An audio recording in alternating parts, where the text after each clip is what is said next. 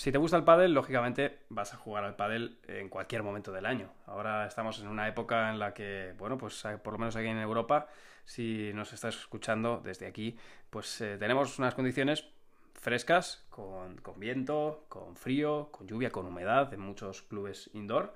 Y bueno, pues eh, si quieres sacar el mayor rendimiento, pues quizá te conviene escuchar los siguientes consejos que te voy a dar desde el punto de vista de material, desde el punto de vista técnico-táctico y desde el punto de vista también físico.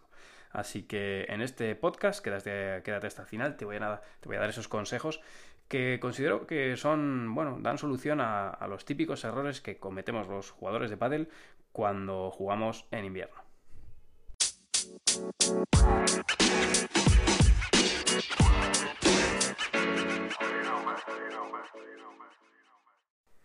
Hola a todos padeleros y bienvenidos a un nuevo podcast de Mejora tu Padel. En este podcast vamos a hablar de los eh, principales errores que cometemos, cometemos todos los jugadores, da igual el nivel, pero principalmente lógicamente los jugadores amateur, cuando jugamos al pádel en invierno. Al final, bueno, pues oye, todos disfrutamos de nuestro deporte, da igual cuál sea la época del año en la que nos encontremos y lógicamente pues jugar ahora que, tenemos frío, viento, eh, humedad, pues tiene sus peculiaridades y en el podcast de hoy pues voy a abordar, eh, bueno, pues cuáles son las soluciones, sobre todo los aspectos que tienes que tener en cuenta y en los que te tienes que fijar para, para que realmente, bueno, pues eh, juegues de forma segura y consigas el mejor rendimiento en, en todo momento. Decirte que, bueno, eh, te tengo que dar las gracias a ti que estás al otro lado son muchos los mensajes que me habéis dejado tanto en Twitter como, como, en las diferentes redes sociales cada vez que paro. Y la verdad que he estado muy muy centrado en, en YouTube, en terminar la temporada de, jugadores profesionales y tenía los podcasts pues un poquito abandonados porque requieren su, su, planificación y su tiempo. Pero bueno, que si estáis aquí, da igual que estés con, con tu coche dirigiéndote al trabajo, que estés eh, haciendo ejercicio o haciendo tareas domésticas. El caso es que te voy a acompañar un ratito escuchando sobre pádel y sobre todo pues que aproveches este tiempo para, para visualizar eh, o, o por lo menos para tratar de tener en cuenta estos aspectos que, a los que generalmente no le pones atención, ¿no? Y, en este caso, pues eh, vamos a empezar por los aspectos de material. Uno de los mayores errores que cometemos, que da igual que sea en verano como en invierno, pero principalmente lo, lo hacemos eh, en invierno, es eh, dónde dejamos las palas y las pelotas. Vamos a empezar primero por, por, las palas. Dejar la pala en el maletero, pues es un error, ¿no? Porque, a ver, em, lo que mata los materiales son los cambios de temperatura. No es eh, que las palas no estén preparadas para jugar, eh, para jugar con bajas temperaturas, porque lo están. Es un tema de cuántas veces cambia eh, de temperatura tu, material, se dilata y se contrae, y esto al final es lo que acaba matando los materiales. Como te digo, no siempre se van a acabar rompiendo por el hecho de dejar la pala en el maletero. Puede pasar, ¿no? Pero no es que la pala se vaya a partir por la mitad. Lo que sucede realmente es que tu material va a dejar de responder de la manera que lo hacía cuando lo compraste. Y, es uno de los motivos por los cuales pues, tu pala te va a durar menos, ¿no? Y, y esa pregunta que me hacéis, oye Manu, ¿cómo sé cuándo tengo que cambiar la pala? Porque mi pala tiene ponte, 8 años, 10 años, y oye, está bien, no se ha roto. Y, verdaderamente no se habrá roto, pero sí que es verdad que, eh, pues quizá las características que tenían cuando la empezaste a utilizar, pues ya no las tiene. Y no es una pala tan reactiva, o simplemente pues se comporta de una manera diferente. Si no tienes un nivel muy avanzado, pues quizá ni lo notes, pero si eres un poco más tiquismiquis, pues lo vas a notar, ¿no? Y, a esto, y al hilo de esto, pues eh, esa pregunta que, me hacéis muchas veces de, oye Manu, me ofrecen a muy buen precio una pala 2017-2018 en una tienda. ¿Y qué hago? ¿Las palas caducan o, no caducan? ¿Me la compro o esta pala ya no servirá?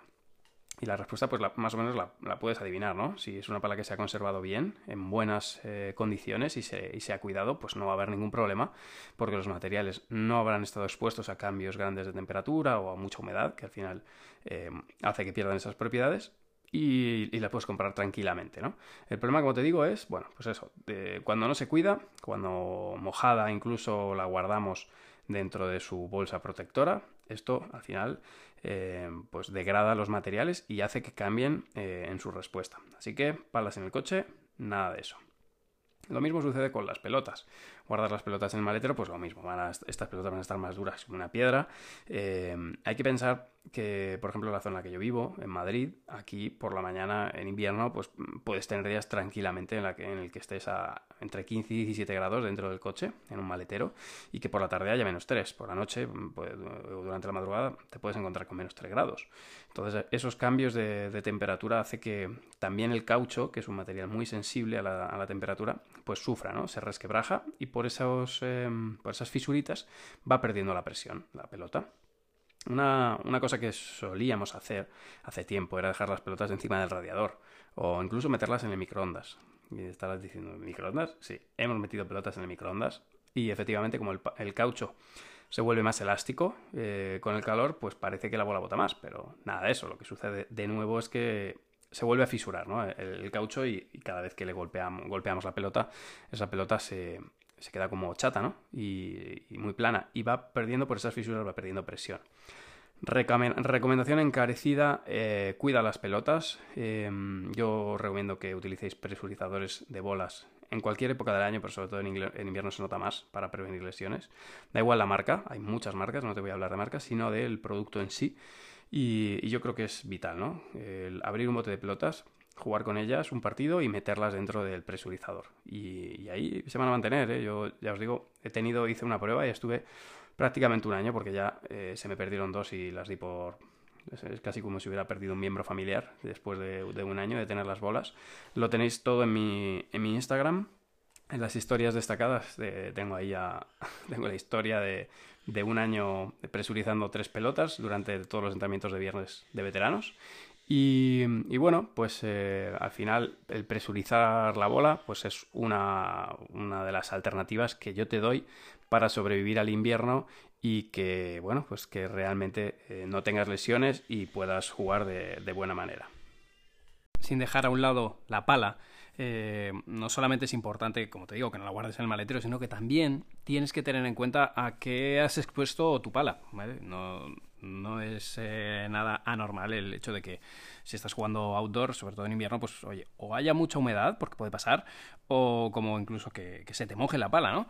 Y mm, en verano realmente bueno, se secan bastante más rápido los materiales debido a la temperatura y la, y la humedad del ambiente, pero si estás jugando en invierno es muy probable que tu pala se quede mojada durante mucho tiempo. Entonces, en ese sentido, si las guardas, si guardas tu pala después de un partido en el que se haya mojado, o el que tú notes que la humedad está por encima de, de, lo que suele estar, ¿no? Eh, y guardo dentro de la funda, las fundas son isotermas y, los paleteros, en principio, también. Entonces, guardarla ahí lo que hace es que, bueno, pues eh, las propiedades de tu goma ya te digo que se van a resentir y con el tiempo, pues esto por una vez no pasa nada, entre comillas, pero si lo haces de manera regular o lo haces varias veces, pues lógicamente van a cambiar las propiedades de, la pala. en ese sentido, ya te digo que debes revisar eh, cómo, cómo tratas el material.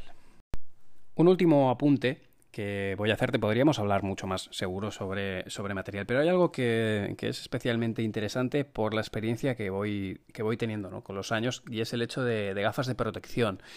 Durante el verano está muy extendido que juguemos con gafas de sol porque las necesitamos para, ver la bola. En verano, pues, por, por, norma, hay más horas de sol, jugamos bueno, jugamos bajo el sol eh, mucho más, eh, nos apetece también jugar outdoor y las condiciones lo permiten, pero en invierno, pues lógicamente pasamos más tiempo eh, jugando indoor. Y por, por, la experiencia que ya voy teniendo, pues cada vez soy consciente del, mayor número de, pelotazos que, sufren los jugadores en los ojos y del problema y de, los, de los, graves daños que esto causa. ya sabéis que yo estoy patrocinado por una marca de gafas pero no, no os quiero condicionar, de hecho, ni voy a mencionar mi, marca de gafas, porque lo, que estoy es absolutamente convencido de que em, más allá de la marca que utilices, necesitas o deberías necesitar eh, usar gafas de protección, porque basta con que te den un pelotazo. Eh, es que el, último caso que me comentaba uno de, mis jugadores, que es un jugador que, lleva toda la vida jugando, eh, ha jugado Padel Pro Tour, no ha llegado a la época World Padel Tour porque es, previo, pero uno de los mejores jugadores de Madrid, jugador casi profesional, no sé, 30 años de experiencia, previamente era jugador de tenis, y jugando una pachanga con un amigo chico que está intentando eh, meter un poco en el pádel, se mete a quitarle una bola al medio con su volea de revés, él jugando en el lado izquierdo de la pista para volear de derecha, aparece la pala de, su compañero, la toca con el canto y le da directamente el ojo. Y, mira que él es de utilizar gafas, justo ese día no las llevaba. Y me decía, Manu, es que en ese momento pensé, es que soy idiota porque las uso siempre y para un día que no las uso va y me pega en el ojo. Y dice, me he tirado tres días eh, viendo chiribitas. Así que y es que es así, eh, es así. es verdad que en otros deportes eso es de obligado cumplimiento, en el pádel no lo es, pero eh, tenemos gafas que, los cristales son antirreflectantes, bueno, no, creo que no se dice así, antirreflejos, creo que es. Eh, bueno, evita los reflejos de los focos y, bueno, si se te empaña mucho porque sudas, hay gafas que están preparadas y aún así, si no están preparadas, hay productos que se echan en los cristales y que evitan eh, el hecho de que se, se empañen. Y como te digo, basta un pelotazo para que, para que te salven. Así que más allá de la marca, te recomiendo que te acostumbres y las uses. Es verdad que no son especialmente cómodas al principio. Es obvio que vas a estar más cómodo sin gafas. Si es que si no las necesitas, si te pasa como a Cata Tenorio, por ejemplo, Cata es que ya necesitaba gafas, entonces ya puestos, pues se las pone, se, ponen unas gafas graduadas, ¿no? Pero em, si no las necesitas, eh, es, lógicamente más incómodo, pero a la larga te aseguro que son cosas que te pueden salvar eh, la vista. Y, conozco casos de personas que han perdido, eh, que han perdido la visión en un, en un, en un ojo y eso bueno, eso es eh, terrible, ¿no? Eh, vamos con el aspecto físico. Quiero, bueno, eh, quiero hacer mención principalmente al hecho del calentamiento, ¿no? O, del quedarse frío. generalmente los jugadores usamos ropa térmica debajo de la ropa que, la ropa de pádel, ¿no? que llevamos eh, siempre por contrato, obviamente cada uno tenemos nuestras marcas, pero la ropa térmica nos ayuda a mantener, a mantener la temperatura. Algo, bueno, creo que todo el mundo, es algo muy común, todo el mundo casi casi que calienta en invierno, la mayoría calientan en invierno, porque es verdad que también hace falta calentar en verano, ¿no? Pero en invierno como que notamos claramente que no solamente lo necesitamos desde el punto de vista funcional, sino que es que tenemos frío, entonces calentar nos ayuda a poder quitarnos el abrigo porque llevamos tantas capas que casi es imposible moverse.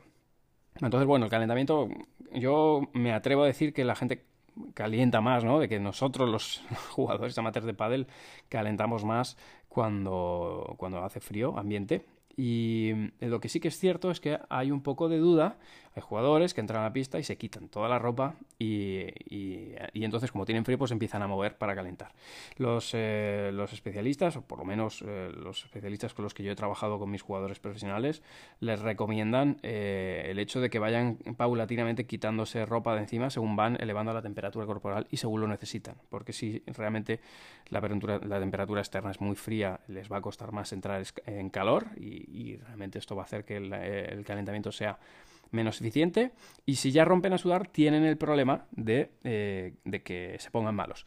Hay una anécdota muy graciosa del año pasado, el año pasado eh, Ale y Ari jugando el Campeonato de España en Ciudad Real, eh, en cuartos de final estaban jugando contra Patilleli y bueno, yo creo que debíamos de tener una temperatura de 4 o 5 grados, no más, en una pista cubierta allí en el club de Ciudad Real y el frío era terrible. O sea, yo llevaba puestas dos equipaciones para que os hagáis una idea. Llevaba dos pantalones, debajo de los dos pantalones largos el pantalón corto, dos sudaderas, el abrigo, gorro, guantes. Y, bueno, empezaron a jugar las chicas y Ale, Ale se quitó, creo, se quitó la ropa, porque bueno, Ale pues, eh, tenía, tenía calor. Y Ari pues todavía no lo tenía muy claro, así que comenzó a calentar eh, con sudadera arrancó los primeros puntos, juegos del partido, perdón, eh, con sudadera y ya llegó un momento que le dije, Ari, no te vas a quitar la sudadera. Y me dice, mira, bueno, tengo, la tengo tan mojada que si me la quito ahora voy a, siento que me, que me va a venir mal y que me voy a quedar helada. Así que jugó el partido entero con sudadera y, la gente decía, pero bueno, era como que lo veía hasta que, casi como una falta de respeto, ¿no? El hecho de, de que todas las tres jugadoras estaban en ropa, en ropa de juego y Ari estaba con la sudadera. Pero la realidad es que una vez que ya arrancas a sudar, quizás es demasiado tarde para quitártelo, ¿no? Entonces lo suyo es hacerlo de manera paulatina. Con esto no te puedo decir exactamente si te lo tienes que quitar en un momento u otro, pero sí que elijas eh, unos momentos que, que, encadenes bien y que no te quedes o demasiado frío o sudes demasiado que luego realmente puedas notar el cambio de temperatura. Y abordando ya la parte táctica, eh, vamos a hablar sobre cuáles son las características o, o, aquellos aspectos a los que te, con los que puedes sacar ventaja y los que debes evitar cuando estamos jugando en invierno, entendiendo que tenemos eh, ciertas eh, circunstancias que, que favorecen, ¿no? Lo primero es eh, con el juego aéreo. Cuando estamos en invierno, pues lógicamente traerse la pelota alta pues es más difícil porque la pelota está más pesada, está más dura. Bueno, no va a ser tan fácil traerse la pelota por arriba. Y si es tu manera de jugar y tratas de hacerlo y de hacerlo y de hacerlo, pues lógicamente vas a tener peores resultados, probablemente no te la traigas y probablemente te vendas una y otra vez. Esto a veces incluso causa, si tu juego está basado en el remate, claro, cuando llega el invierno, pues vas a perder mucha confianza, entonces tienes que encontrar estrategias. La primera es que mejores tu bandeja, obviamente, y prepares el punto hasta que la bola quede servida. Y la otra es eh, el remate rápido o remate de invierno. Yo tengo un tutorial en YouTube y la gente me decía, ¿qué es esto de remate de invierno? Bueno, le llamamos así un poco coloquialmente porque es un remate rápido, que en lugar de buscar la pelota muy arriba y hacerla botar pronto para que, para que levante, lo que hacemos es dejarla caer un poco más y tirar la mano más hacia adelante. Es un remate así que sale más plano, bota más cerca de, de la pared de fondo y por tanto no alcanza tanta altura. Eh, lógicamente se desplaza más rápido, no vuelve tan, tan lejos, pero consigues que, el rival no la toque, que es básicamente lo que estamos buscando. Así que cambiar el tipo de remate es, una, de las primeras técnicas que, te recomiendo para, mejorar en invierno. Otro de los problemas que, solemos tener es eh, cuando estamos eh, jugando con bajas temperaturas, es querer jugar muy rápido y en ocasiones no, no da ventaja o simplemente es que no se puede. Entonces, eh, en este caso, en invierno quizá te debes adaptar a que las temperaturas no permiten desbordar a, tus rivales y bueno pues aprender a, trabajar el punto lento y, a tener paciencia. Ya quedará en algún momento la pelota para poder definir. Incluso puedes empezar a utilizar otros tiros eh, para sacarles de la posición a tus rivales como puedan ser las pelotas sobre la reja o incluso las dejadas vale porque esas serán maneras más sencillas de, ganar el punto. Pero sobre todo entender para entender la pista y para lo que se pueda jugar no esto nos pasa mucho a nivel profesional cuando cambian las circunstancias de juego. La pareja que veis que entiende mejor la pista y cómo se juega, si hay que jugar más al contragolpe, si hay que jugar más al ataque, pues son los que sacan ventaja y acaban ganando un partido. Desde el punto de vista más técnico que táctico, el hecho de volear con mucho efecto eh, en invierno puede ser un problema. Si, si, hay humedad, si la pelota está mojada eh, o simplemente si, si, bueno, si las condiciones no, hacen que no puedas transmitirle todo ese efecto a la pelota, pues vas a notar que cuando tratas de cortar la bola, la bola salta hacia arriba, ¿no? O sea, patina sobre la pala y, y, bueno, no la controlas. Lo mismo pasa con los cambios de, dirección de la pelota, ¿no? Si la superficie de la pala está húmeda o la, pero la propia pelota está húmeda, vas a notar que patina sobre la superficie de tu pala. Así que eh, volear más plano en invierno es interesante, sí, en, algunas eh, circunstancias, no todas, ¿vale? Pero, pero valóralo, hay veces que nos metemos en un indoor en invierno y hay una humedad muy alta porque se condensa ahí, es como, bueno, eh, dentro hay un poco más de calor que fuera y del techo pues comienzan a caer gotas y, se genera mucha humedad. Entonces, eh, tenlo en cuenta porque esto puede hacer que pierdas determinados puntos y sobre todo que pierdas confianza, ¿vale? y, en esos casos pues volear más plano eh, a, una distancia de la pared que permita que la bola no rebote pues puede ser muy interesante para seguir presionando cuando estamos en la red.